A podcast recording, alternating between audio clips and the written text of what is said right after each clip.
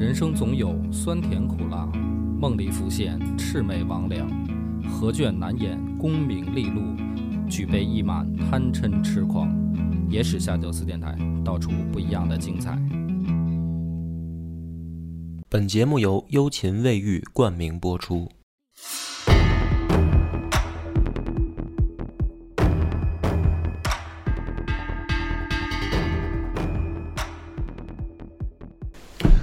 大家好，欢迎收听《野史下酒》，我是主播恶把波。广斌，上一章呢，咱们已经讲到了说，呃，王世充和窦建德的联军被李世民击败，嗯，本来很顺利，但是没想到呢，又冒出来一个刘黑塔，接着跟李家折腾。但这一章呢，我们镜头一转啊，转到哪儿呢？就是南下的这一路部队，就是唐廷已经决定发动这个全国统一了嘛，统一战争。所以当时呢，李孝恭和李靖在南方训练水晶已经有一段时间了。那么他们的这个目标是谁呢？是萧显。所以这一章的故事呢，我们先把视角转到南方，嗯讲讲这一路仗。萧显是这个萧腾的曾孙，说白了，在隋的时候，这个萧氏就已经不是贵族了。然后这个萧显呢，趁着隋末乱，又被他这个推出来尊为梁王。没想到起兵五日，远近归附，规模达到数万人。然后萧显就自称皇帝，袭都江陵。啊，江陵这个地方呢就不陌生了。哎，讲三国的时候，经常在这个关羽临死前后讲这块儿嘛。荆州，嗯荆州，这是属于兵家必争之地。从这个三国的这个关羽来之前，刘表在这儿时候就就是兵家必争之地。对，然后后来关羽来了，出事儿了；然后刘备去了，出事儿了。嗯反正就是谁到这儿谁出事儿。几年时间不到吧，没没多久，说这个萧显呢，就依托江陵啊，取了南郡，而且呢，派鲁王张绣征服了岭南。嗯所以他的地盘呢，当时说南自交织，北据汉水，西至三峡，东达九江，都是他的。这个地盘也不小，嗯，嗯，东到九江嘛，西到三峡，也就是说，等于长江的中中游地区包括岭南部分地区，嗯都归他控制。拥兵四十万，这个是萧显。然后呢，这个说白了就是你统一全国，因为我们就站在李家的视角啊，就是你统一全国，你实际上就是在把长江沿线的势力全部收服嘛。那你要是从上游往下打呢，你第一个面对的就是萧显，然后才是长江最下游。你就可以按照三国的版图想象，就是现在想象一下，就是现在的萧显占的是原来刘表的地盘，嗯嗯然后你只有打败了他，你再把原来孙权占的地盘占领了。当时呢，说李靖已经给唐廷献上了取粮实策，嗯就是怎么打萧显，实际上是有一个呃战略规划的。据说是李渊看了以后还很很高兴，直接就任命李孝恭为夔州总管，然后李靖为行军总管，俩人就开始练兵了。练到武德四年秋八月的时候，有一天呢，发生一件事儿，就是李孝恭觉得说，咱们练了也挺长时间的了，是吧？这兵练的怎么样呢？咱们今天去看看，操练起来吧，看看水军吧，嗯，要验要这个检验，要检验，就去操练一下，然后去看水军。但是当天呢，据说秋汛暴涨，江水泛滥，然后就在这个时候啊，就是你就可以想象，比如说这个正进行这个水军的这个阅兵仪式呢，就是等于大水泛滥，嗯嗯可能船都停不稳啊，江面上咣铃咣当的这种情况下，李靖突然站出来跟李孝恭说啊，说机会到了，今天不是阅兵，今天干脆咱们改成出兵。嗯这个时候呢，就不但李孝恭啊，所有的人，大部分将领都都说啊，说这明显不行，就我们的水军还没还没有打过仗，嗯。就是你别说这个江水泛滥了，风平浪静的时候，咱们出兵都都都都还得练没练好都不知道，你更何况说现在这个江水泛滥，是吧？没准儿咱们自己船开到一半翻了怎么办？就是大家都认为就是李靖这个你太着急了，嗯。嗯。但是李靖呢说勃然变色，啊，他就说说用兵贵在神速，今我军初捷，对吧？初级，这是什么阅兵嘛？阅兵肯定就是大家都来了嘛，这已经算集结了。萧显并不知道，那么趁着这个江涨顺流东下的话，速度会很快啊，啊是吧？你这个走水走水路，正是趁着这个江水泛滥、速度快的时候，趁他不备，说萧显猝不及防，定为我军所擒。就等于诸将都在反对，只有李靖一个人说该出兵。然后这个时候呢，就决策者就是李孝恭嘛。嗯嗯李孝恭说：“我认为李靖说的对。嗯”那他就跟窦建德相反。嗯嗯但是这个并不是夸李孝恭，你再往后听就明白了。嗯李孝恭呢，于是这个奏请出师日期，啊，就当天就定下来这个事儿，然后率战舰两千余艘顺流东下。果不其然呢，就像这个李靖预测的那样，越过荆门和宜都二镇，就这两个直接都不打，直抵夷陵，就等于水顺流而下就到了。当时呢，这个萧显派在夷陵驻守的有一个将领叫林世宏，嗯他驻兵的这个地方叫清江，根本就没有防备，所以被敌人的水军一冲，直接清江就失守了。然后林世宏踉跄逃脱以后，被唐军追至百里洲，就是据说是长江上面的一座，嗯、叫什么江中岛。嗯，这个我们讲那个南北朝的时候也讲过有这么个地儿提，过这个地儿。后来这个地儿淹了没了。嗯追到这儿，大获全胜，然后唐军长就等于长入北疆。江州总管盖彦举，这是萧显那边的人啊，以五州来降，就是打不了，打不了，嗯 没有防备，哈嗯，然后投降。投降三连那是。萧显这个时候就已经快被人家兵临城下了。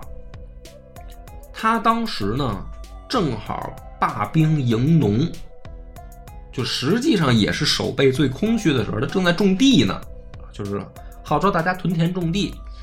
听说唐军来了，仓促征兵，这个时候连宿卫兵士调来以后，一共也没多少人。这样的话呢，李孝恭的前锋就准备开打了。结果这个时候呢，李靖跳出来说不要打。这个时候大家就又都不理解，为什么？朱将军又都来说说，对啊，说这个咱们首先前面很顺利，连战连捷，对吧？从出兵以后势如破竹，兵临城下，而且对方还没准备好，对方的这个人明显是临时调集来的，不多。那这个时候不打，更待何时啊？李靖就又跟大家分析，怎么分析呢？他说：“萧显为救败绩，希瑞来拒，此风代不可当。”嗯。就是说，你别看他是临时调集的，嗯。但是他们呢现在也知道说危急关头，嗯。所以来的人是来决一死战的，就是不是来塔混混事儿的。嗯。就是我突然虽然被你逼到这个面前了，就好比说突然掏出来一把刀抵到脖子上来了，这个时候人的第一反应肯定是全力反抗嘛，嗯嗯，对？吧？说李靖就说啊，说这个时候不如什么呢？把船都开到南岸坚守，等他士气啊衰弱，然后因为本来也是临时调集来的部队，对吧？我们再去打他。结果这个时候什么呢？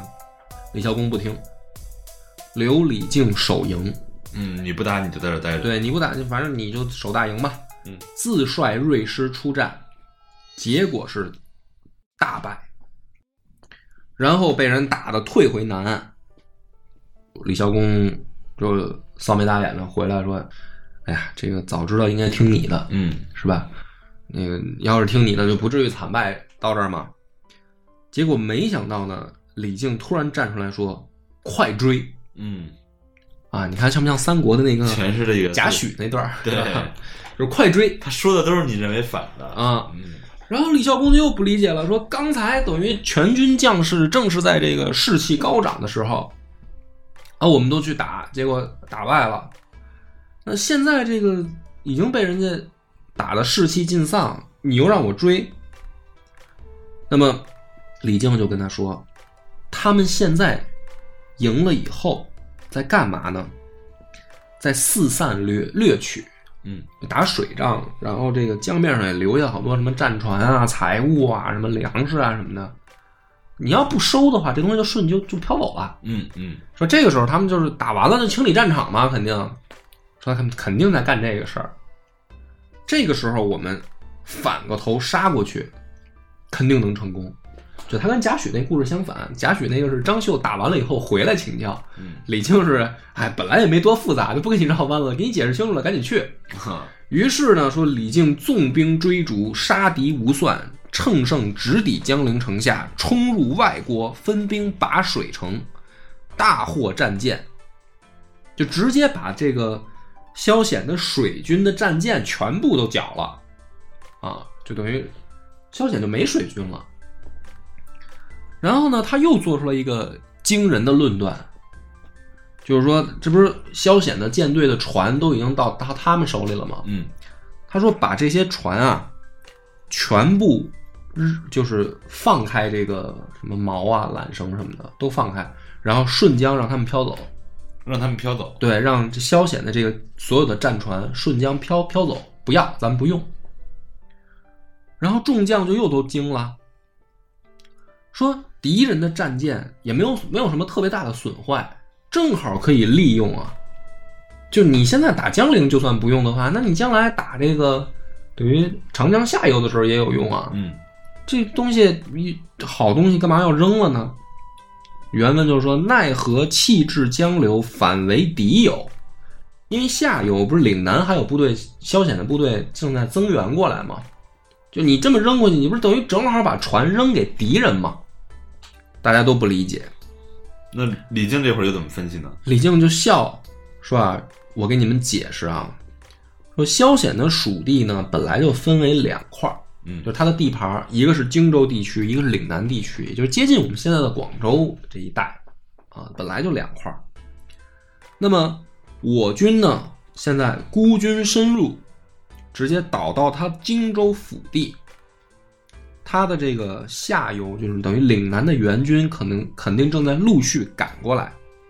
说若到时候我们攻城未破，就是你别看江陵，咱们已经围住他了，但是你什么时候能破城可不一定。嗯说若攻城未破，敌方援兵四级，我们将遭到两面夹攻，而且会处于进退两难之地。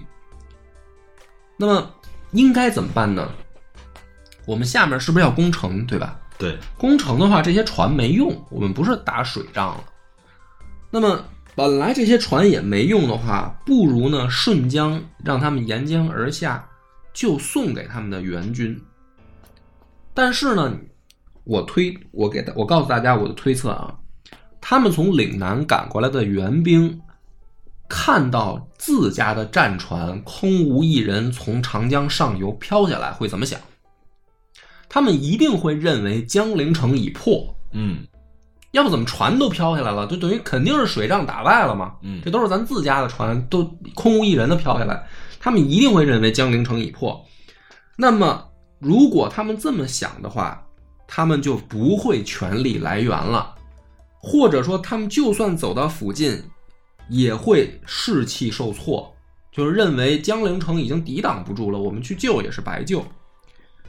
这个时候，我们就可以安然无忧的破城。所以呢，他说，现在大家听我的，把这些没用的船扔到下游去，不要了。那么镜头一转，萧显在城中啊，天天就等着援兵到来，他就是他最后唯一的希望。但是果然如李靖所料，从岭南赶过来的援军看到上游飘下来的战船以后，迟疑不进。大家就商量，说上游江陵看来水军尽丧啊，咱们还去不去啊？这里面呢有两个，一个胶州总管叫秋和，还有一个长史高士廉，他们就商量说，如果这个咱们去的话，看来也来不及了，不如怎么办呢？咱们投降吧。等于下游来的援兵，在萧显内外阻绝的情况下，已经准备出降了，嗯，就不打算救将领了。那这会儿有一个问题，就是萧显被围的时候啊，嗯，他的信使已经送不到他的援兵处了，对，出不去了。对，出不去了。对，所以那些船就是新式，对，如果能出去，这个招就 那就可能还有戏。对，嗯，那么当时呢，这个萧显就找过来，也是自己的手下就就商量啊，商有一个谋士叫岑文本，就说啊，说咱们现在怎么办？天不佐良，事难在知。说若必待力屈乃降，恐满城生灵涂炭。嗯，哎，说的还挺这个高大上。然后说奈何为我一人遗憾百姓啊？嗯，说哎呀，罢了，不如出城早降。我觉得这这废什么话呀？就是这这把理由得找足了呀。因为唐军本来也没有屠城的习惯，嗯，说白了就是扯淡。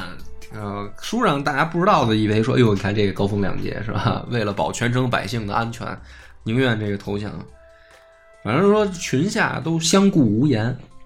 然后呢，这个萧显自己进太庙告庙，就是这个古代都是这样啊。这个什么叫宗庙社稷嘛，是吧？你有朝廷跟国家，就是你有宗庙，嗯。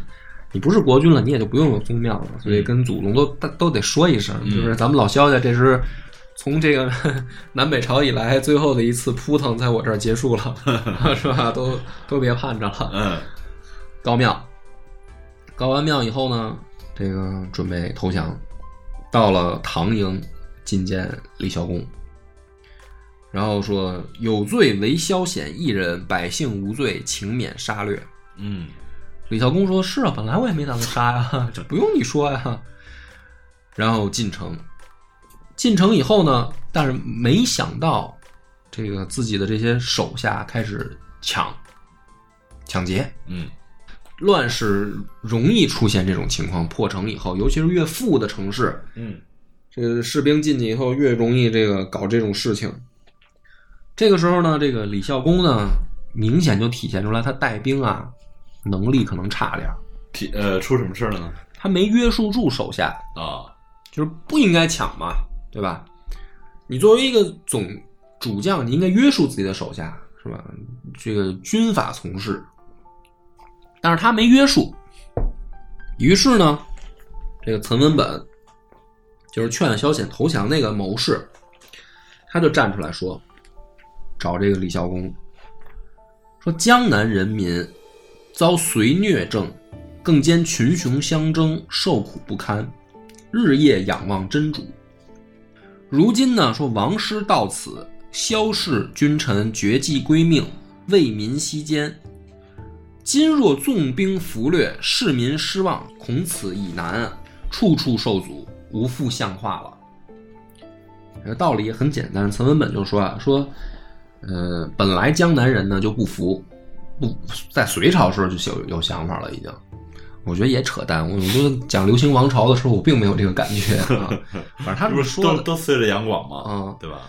说这个，那你来了以后，如果你不能够善待百姓，你别忘了还有长江下游，从此以后你将处处受阻。这个李孝公呢，也不是傻子，于是李孝公说：“先生说的对啊。”然后严申军令，禁止杀掠。这个时候呢，这个诸将又开始出来捣乱啊！大家就说说，敌将俱斗，死有余辜，应即墨加资，赏给军士。什么意思呢？不用那么文绉绉的说吧。这些大老粗们啊，这个时候表达的意思就是说，不让抢老百姓也行，但是这些消遣的这个，就等于部队的将领，是跟咱们打仗的这些人。啊，杀死过咱们兄弟的人，这些人死有余辜吧？他们他们的家产总可以抢了分了吧？就是说白了，兄弟们出来混不就是为了升官发财吗？不能当我财路嘛。对，啊，这个现在城都下了，你你你给兄弟们，为何而战呀？对啊对不对？然后呢，李孝恭就又开始犹豫。为什么还是不想让他是放能力差放呗放兵强？对，就是就是说白了，这个大家都都是这个意见的话，怎么办呢？是吧？说白了也是，你说这些败军之将，你把他们抢了，抢就抢了，也没人管，对吧？他不像这个，说不像这个在在长安那边儿，这个皇帝离得近，咱这都长江了，嗯，齁老远呢。你看人邓艾是吧？进了蜀中以后，那他造反的心都有了，快。所以李孝恭呢又又有点犹豫，说要不是老百姓不抢，然后这帮敌军的这个家里面抄了。这时候李靖又出来说：“说王师入境，应使一生载道嗯，啊！彼为主而死，实是忠臣，奈何与叛逆同科呢？”这个话就很有分量了。要杀的这些敌军将领，换个角度看，他们是为大哥尽忠的人，他们并不是坏人。我们既然是打着正义的旗号，我们应该让自己的仁义之名传播出去，是吧？你杀人家的忠臣，这不是什么露脸的事儿，并没有体现出你英勇。所以呢，李孝恭听到李靖这一番话，就说啊，说还是你说的对，于是下定决心，严令城中不许四处这个抄家抢劫。南方州县因为这个举措纷纷来降，嗯，然后援兵来了，原本有十数万，就是从岭南那个和下游地区赶过来的，一看到这个情况，也都纷纷愿意解甲归降，就是这个唐军的部队没有没有进来说瞎搞，那说白了，我们没有必要再打下去了。萧氏已经投降了，对，而且其他这会儿有点像咱们上一期讲的这个叫什么？这个洛阳，嗯对吧？其实其他州郡都在看着你洛阳的动态，嗯你怎么对待洛阳之主，嗯，然后我们才会选择后边应该怎么做嘛。所以我等于这个整理稿子的时候也是把这个，因为这两段本来也是按照时间顺序，呃，是这么讲的，嗯但是实际上如果从逻辑顺序，应该接着讲河南、河北的事儿，嗯，就是刘黑塔怎么折腾。嗯但是呢，放在这儿讲这个李靖和李孝恭的这个呢，实际上也是跟前面，嗯、就是窦建德那个形成一个对比。对对，他虽然统一的快，但是里面也犯了错误。那么李靖最后之所以能成为战神吧，嗯也是因为他不但有战略，而且他知道他怎么去，就是你打下了敌人的地盘儿，从《孙子兵法》就讲怎，么守住？对你怎么得到最大的利益。嗯《孙子兵法》其实好多人说这个“不战而屈人之兵”的这个理解有错误，为什么呢？因为里面有一句话说这个叫呃“破国为下”，嗯就是你你把敌人这个这个国家打败了以后，你去这个最好留住他的这个国家。但这个意思呢是有区别的，什么区别呢？就是当时春秋时代的那个国啊，不是指的国家，它是指的首都。嗯就是我记得有一集《十有七窍》，我也讲过国人暴动嘛。国不是指咱们现在的这个国家的概念，嗯国就是指首都里面住在城墙里的人。嗯嗯所以孙子说的什么呢？说你不应该破国，这个指的什么呢？就是你发动的实际上是攻城战，这个叫破国。那么发动攻城战的时候，应不应该破国呢？不应该。就从孙子那时候就提出来说不应该，为什么呢？说你发动了攻城战以后，你把敌人的国打破了，进去以后杀了对方的国人，你实际上很有可能既得到了一座空城，其他人呢也觉得说，呃，就是就投降也没有好下场。对对，对，所以按照兵法来讲，就是本身就不应该说烧杀抢掠，嗯。进城以后就不不是从仁义道德讲，嗯嗯，就李靖这个人，他不是一个怎么说呢？就是他在后世，包括在唐朝的时候，他都是以军神的形象出现，嗯他是典型的一个兵家思想的这个贯彻者，嗯嗯他不是一个说所谓的那种我们想象的那个儒将是那种那种风格的，不是不是不是那种意思。所以在这儿呢，稍微解释一下。而且李靖，你看他之前咱们这这一章讲的他那些出人意料的想法啊，其实我我的感觉是他总是能能能算明白对方在干嘛。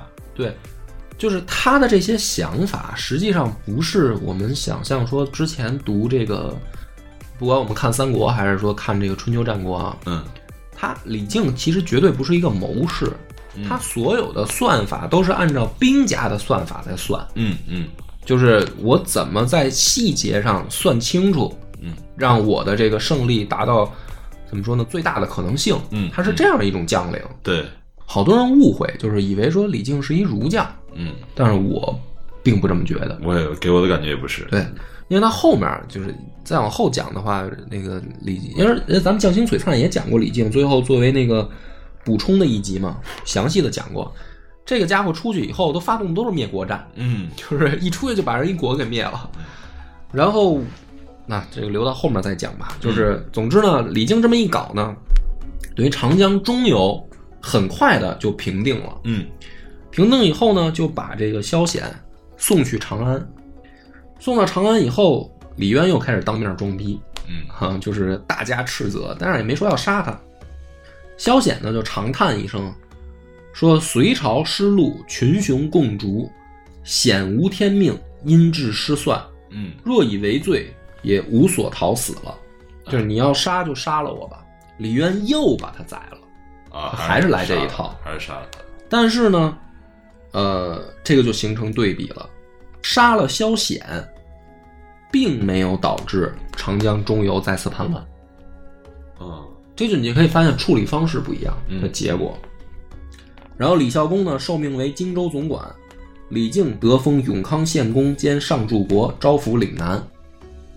他去了岭南以后，也很顺利，就等于南方西平。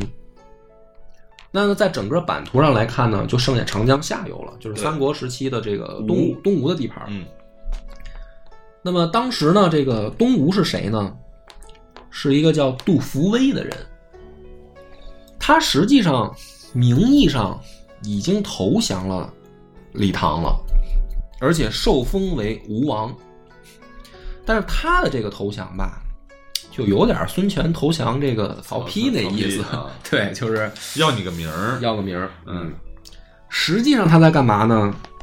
他在疯狂的扩张地盘儿。嗯他这个先打了自己附近一个一路势力叫李李子通的人，就是我表面上我说我是这个李唐的这个附庸，但是实际上呢占了江表十余州，嗯然后把这个李子通打的基本上是就已经就是找人都找不着了，哈、就没了。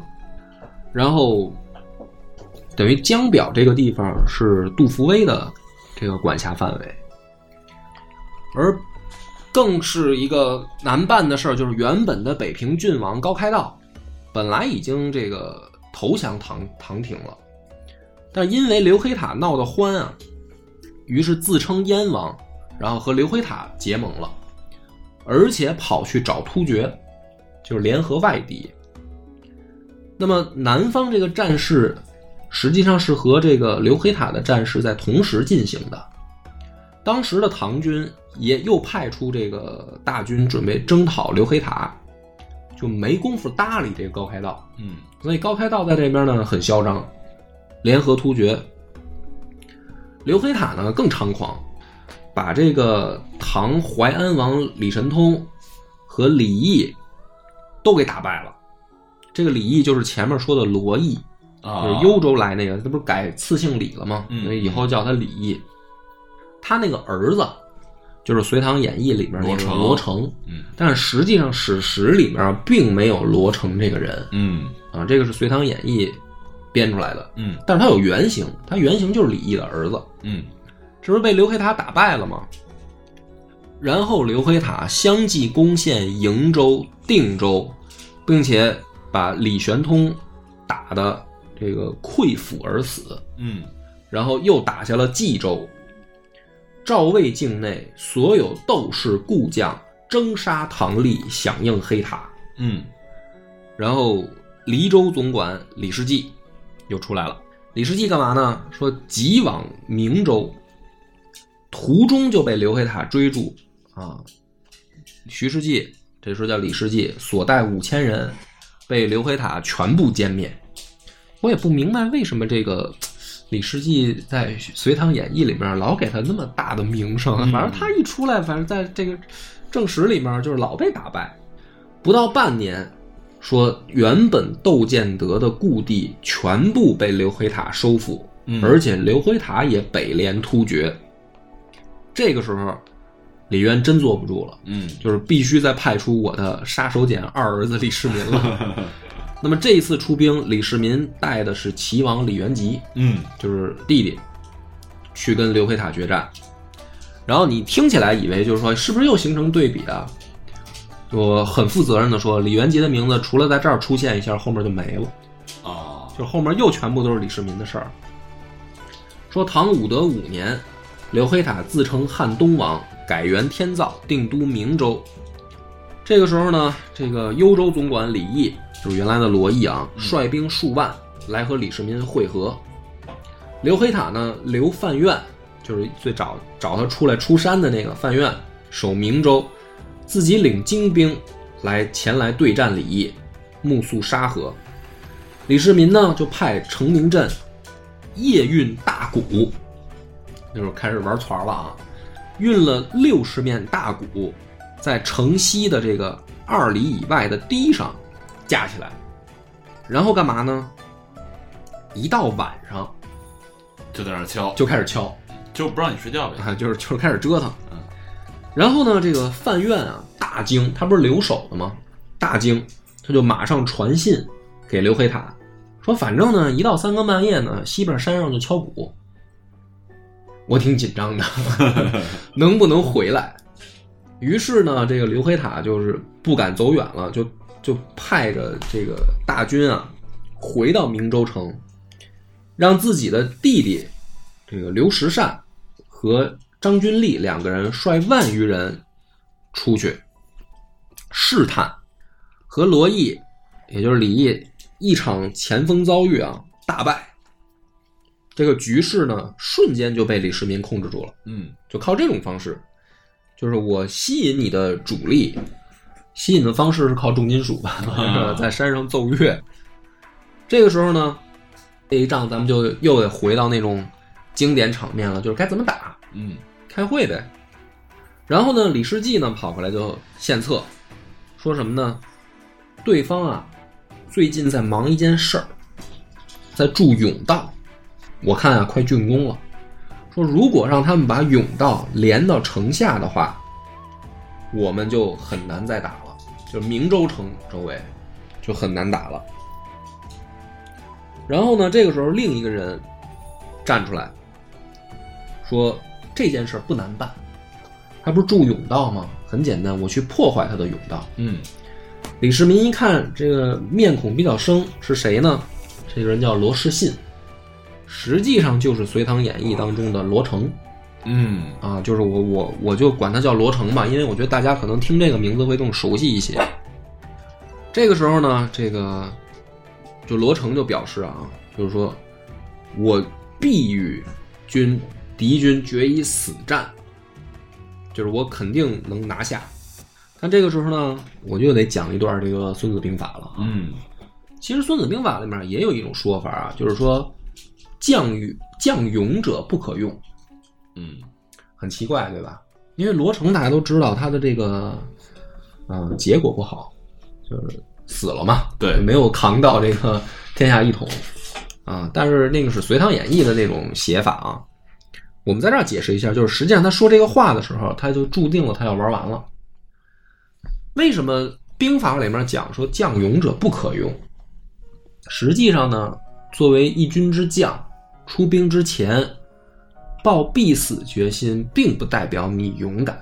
嗯什么意思呢？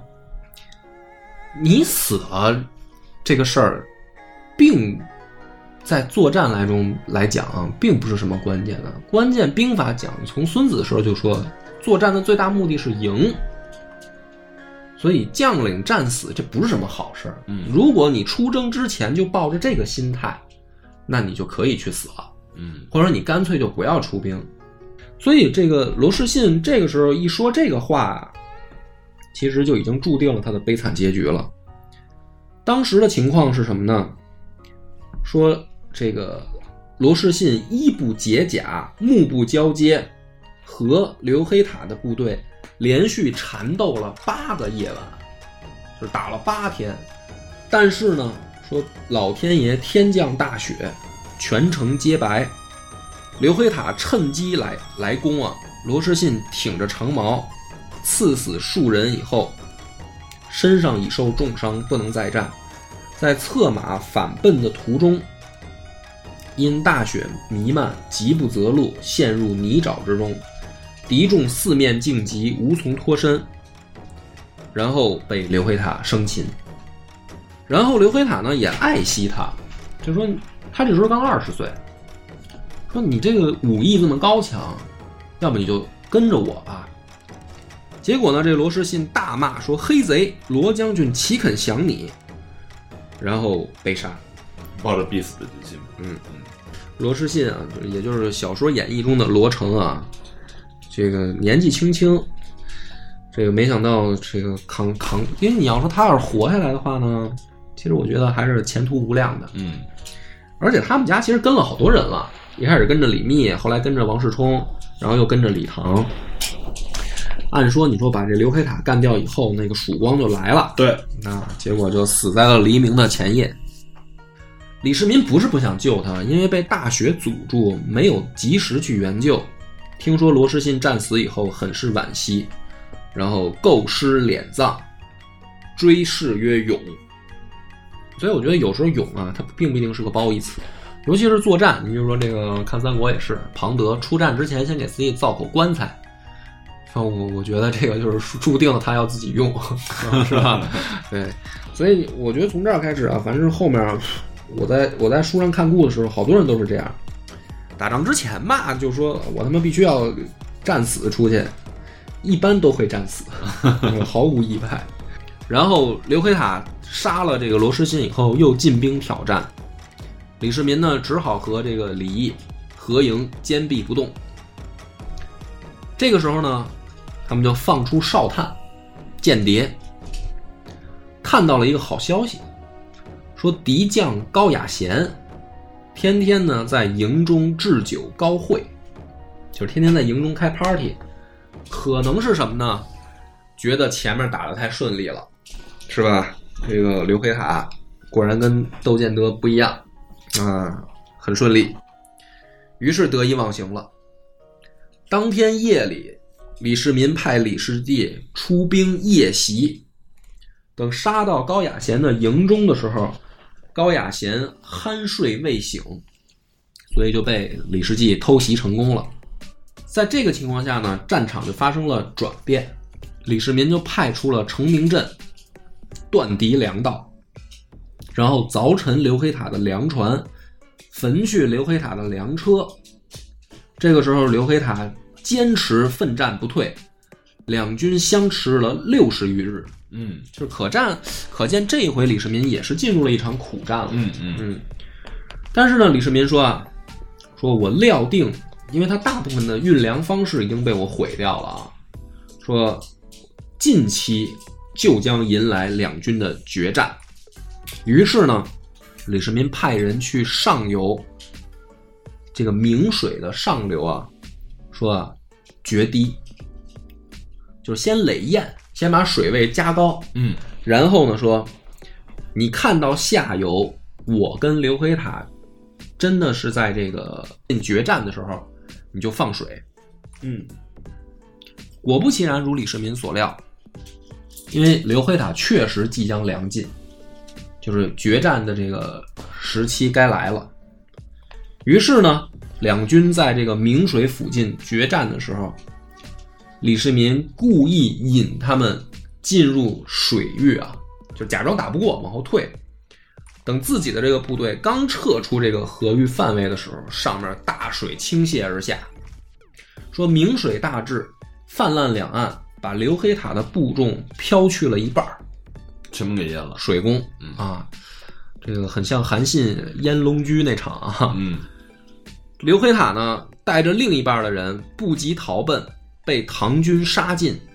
渡过明水的刘黑塔手下一点，只剩两百骑，所以在这个情况下，自知不是李世民的对手，投奔北突厥去了。嗯于是呢，山东复平。李世李世民啊，这个我们这一章等于讲了两场战役，李世民和李靖，嗯是吧？所以呢，这个很精彩啊。就是纵观这个时候大唐的版图，除了北边的突厥和南边的这个杜伏威，而且名义上杜伏威还是效忠的，对，基本上啊，可以说放眼天下，就算是统一了吧。嗯那么，但是呢，这个隋末唐初的这场仗还要差个尾巴。嗯，那么，御师后事如何？且听下回分解。我们的微信公众号叫“柳南故事”，柳树的柳，南方的南。如果还没听够的朋友，欢迎您来订阅关注。